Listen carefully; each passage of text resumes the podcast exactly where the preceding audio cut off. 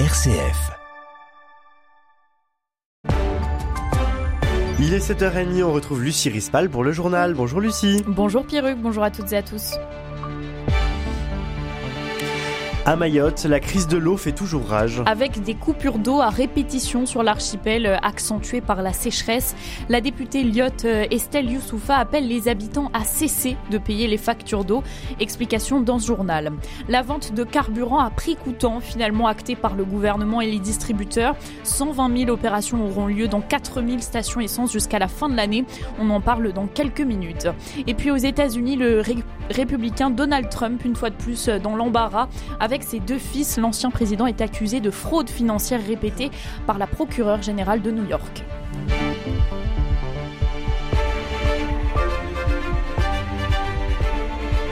Commençons ce journal par évoquer euh, la crise de l'eau à Mayotte. La députée Lyotte Estelle Youssoufa appelle les Mahorais à manifester et à cesser de payer leurs factures d'eau à partir d'aujourd'hui. L'archipel souffre de coupures d'eau qui sont devenues un mal chronique depuis des semaines accentuées par une forte sécheresse. Par mesure d'économie, la préfecture a instauré des coupures d'eau qui sont montées euh, à deux jours sur trois depuis début, début septembre. La situation est dramatique, c'est ce que reconnaît d'ailleurs le ministre de l'écologie, Christophe Béchu. Le gouvernement est maintenant dans la réponse dure mais la mobilisation montre bien la colère des Mahorais devant le manque d'anticipation que traduit la situation actuelle, Baptiste Madinier. Face à l'urgence, le gouvernement a acheminé 600 000 litres d'eau pour les plus fragiles et 5 millions de bouteilles d'eau supplémentaires ont été promis hier par le ministre des Outre-mer. Sauf que sur place, la situation dépasse de loin ses besoins, décrit la députée Estelle Youssoufa. Nous n'avons de l'eau que tous les 2-3 jours et seulement quelques heures avec une eau que l'ARS dit potable alors qu'elle est marron, qu'elle sent mauvais, qu'il faut la faire bouillir. Donc en fait, cette eau n'est pas potable. Il n'y a rien qui fonctionne. Nos écoles ne peuvent pas fonctionner, nos enfants sont renvoyés à la maison parce qu'en fait le système des chemins d'eau qui a été mis en place par le gouvernement ne fonctionne pas. Par exemple, les pompiers ne savent pas s'ils doivent éteindre un incendie en utilisant de l'eau de mer et donc détruire leur équipement ou laisser courir les incendies. Toutes les administrations ont réduit leur amplitude horaire d'ouverture pour permettre à leurs employés de rentrer chez eux pour faire leur stock d'eau. Et la sécheresse n'est pas la seule responsable à la situation. La Cour des comptes pointait dès 2018 l'absence d'anticipation en matière d'infrastructure. La construction des retenues collinaires est longue et insuffisante. Bref, pas sûr que les 35 millions d'euros engagés hier par l'État, notamment pour lutter contre les fuites du réseau, suffisent à calmer les consciences. Et Philippe Vigier, le ministre délégué des Outre-mer, se rend d'ailleurs à Mayotte aujourd'hui. L'autre grand titre de l'actualité, c'est le début de la vente du carburant à prix coûtant. 120 000 opérations dans 4 000 stations essence jusqu'à la fin de l'année.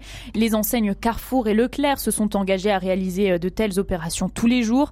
Casino, Cora et Intermarché en réaliseront deux week-ends par mois. Système U et Auchan, au moins un week-end par mois, c'est ce qu'a détaillé euh, Matignon.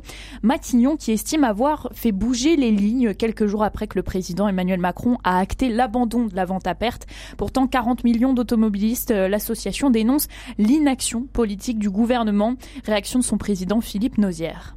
Le gouvernement, il fait rien. Donc euh, on ne peut pas dire qu'il en fait assez, parce que le gouvernement aujourd'hui se défausse de ses responsabilités, notamment justement sur les distributeurs et sur euh, les industriels pour réduire leurs marges. Le vrai problème aujourd'hui des carburants en France, c'est que nous avons à peu près 50% du prix d'un litre de carburant à la pompe qui est composé de taxes. Vous avez une taxe qui est une taxe fixe qui s'appelle la TICPE. Et cette taxe-là, elle est de l'ordre de euh, entre 60 et 70 centimes en fonction des carburants et vous avez une TVA de, de 20%. Donc aujourd'hui, la seule solution, si on veut faire baisser le prix du carburant, c'est de faire baisser les taxes. L'enseigne Leclerc a déjà mentionné qu'elle allait vendre ses carburants à prix coûtant à compter du 29 septembre. Il est 7h34. Le gouvernement qui présente aujourd'hui son projet de budget pour 2024. Et cette euh, loi finance de l'État et de la sécurité sociale a une ambition, réaliser 16 milliards d'euros d'économies. La promesse a été faite cet été par Bruno Le Maire après des années de dépenses dues au Covid notamment. Pour atteindre cet objectif, l'exécutif va acter la fin progressive du bouclier tarifaire, des aides exceptionnelles aux entreprises ou encore du plan de relance. Le gouvernement gouvernement veut aussi euh, serrer la vis en matière d'arrêt maladie pour faire des économies. Sauf qu'Emmanuel Macron vient déjà d'annoncer euh, une nouvelle aide, notamment au carburant de 100 euros à partir de janvier 2024. Une hausse directe de l'impôt sur le revenu semble toutefois exclue, mais cela pourrait prendre une forme plus discrète. C'est ce qu'explique l'économiste Philippe Crevel, directeur du Cercle de l'épargne. En matière fiscale, le diable se cache souvent dans les détails. Le gouvernement a déclaré à plusieurs reprises qu'il n'entendait pas augmenter la pression fiscale, ce qui ne l'empêchera certainement pas de d'ici ou là d'essayer de gagner quelques centaines de millions d'euros. Et d'ailleurs, la suppression de la niche fiscale Pinel euh, en fait partie euh, de ces mesures qui permettent hein, d'améliorer un petit peu donc la rentabilité de l'impôt sur le revenu. Donc je dirais qu'il n'y a pas de création d'impôts, d'augmentation visible hein, des prélèvements, mais à la marge, il n'est pas impossible qu'on ait une kyrielle de petites hausses pour arriver à un déséquilibre budgétaire pas trop élevé. Dans un entretien euh, au journal Le Parisien, Bruno Le Maire, ministre de l'économie, ajoute que les pensions de retraite seront toutes revalorisées de 5,2% au 1er janvier de l'année prochaine. il ajoute aussi que les minima sociaux seront revalorisés, eux, de 4,6% à partir du 1er avril. On vous parle régulièrement de la problématique du harcèlement. Justement, aujourd'hui est annoncé un plan de lutte contre le harcèlement scolaire. Il sera annoncé à 16h30 par Elisabeth Borne et Gabriel Attal. Il fait suite euh, au suicide d'adolescents dans des collèges ou lycées ces dernières semaines, mais aussi au courrier de certains rectorats dénoncés par l'exécutif. Les associations de lutte contre le harcèlement attendent beaucoup de ce plan, euh, plan qui prend euh, le, enfin le ministre pardon qui prend le taureau par les cornes depuis la rentrée. C'est l'avis d'Hugo Martinez, le président de l'association Hugo, victime lui aussi de harcèlement pendant 12 ans. Le plan peut être annoncé tout à l'heure euh, semble en tout cas de bon augure et je peux me prononcer de façon ferme sans avoir découvert le plan, mais je crois que les, les, les orientations qui sont en tout cas annoncées par le gouvernement sont plutôt positives. Moi, je crois beaucoup à la question de l'après-harcèlement scolaire sur la question de la reconstruction. Donc, euh, moi, j'attends beaucoup de ce plan, en tout cas euh, sur cet axe-là. J'espère qu'il sera au rendez-vous, je n'en doute pas. Euh, la question maintenant, c'est comment est-ce que derrière, une fois ce plan annoncé, comment il sera mis en œuvre et comment est-ce que la communauté éducative, comment est-ce que l'ensemble des partenaires et notamment les associations vont s'approprier ce plan pour le déployer. Donc, c'est vraiment ces différents éléments-là. Je pense que c'est une, euh, bien sûr, il y a une impulsion politique du gouvernement. C'est comment derrière, est-ce qu'il va se décliner, comment il va se euh, dérouler. J'espère que tout le monde sera au rendez-vous. Emmanuel Macron, lui, se rend aujourd'hui jusqu'à vendredi en Corse où il pourrait faire des annonces sur l'autonomie de l'île. Il commémorera le 80e anniversaire de sa libération en 1943. Tout autre chose, selon le Haut Conseil à l'égalité entre les hommes et les femmes, des délits criminels sont présents dans 90% des vidéos en ligne sur les principaux sites de pornographie en France. L'étude publiée ce matin recense également plus d'un million de vidéos pédopornographiques. Ces vidéos banalisent et érotisent l'inceste et la pédocriminalité selon le HCE. La procureure générale de New York a déclaré hier Donald Trump et deux de ses enfants, Donald Trump Jr. et Eric Trump, responsables de fraudes financières répétées. Oui, cela se serait passé dans les années 2010 dans l'évaluation euh, des actifs de la Trump Organization.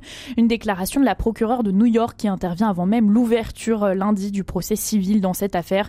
Le récit des faits avec Magali Santulli. Oui, la procureure générale de l'État de New York accuse le milliardaire républicain et ses enfants d'avoir gonflé le patrimoine de la Trump Organization de milliards de dollars. Objectif principal, obtenir des prêts plus avantageux auprès des banques de 2011 à 2021. Pour rappel, la Trump Organization regroupe plusieurs sociétés et s'étend de l'immobilier résidentiel comme les gratte-ciel de New York aux hôtels de luxe en passant par des clubs de golf. Dans sa plainte, la procureur général cite plusieurs exemples, dont le triplex de Donald Trump à l'intérieur de la Trump Tower à New York, dont la valeur aurait été déclarée sur la base d'une surface trois fois supérieure à la réalité, ce qui aurait permis de l'évaluer à 327 millions de dollars. Pour l'ancien président, c'est un autre exemple de la chasse aux sorcières dont il se dit victime. En mars dernier, le magazine Forbes évaluait la fortune de Donald Trump à 2 milliards et demi de dollars. Et puis on va terminer sur toute autre chose. Pour finir ce journal, je vous parle d'un duel, celui ah. qui oppose deux écrivains à la course pour le fauteuil du secrétaire perpétuel de l'Académie française. Il y aura le franco-libanais Amin Malouf d'un côté et Jean-Christophe Ruffin de l'autre. Tous deux ont quand même reçu le prix Goncourt. Pas et tous deux sont amis dans la vraie vie, je crois Exactement, bien. Donc il y aura un duel au sommet. Merci beaucoup pour devenir immortel. Quel duel Très bonne journée à tous. Il est 7h40.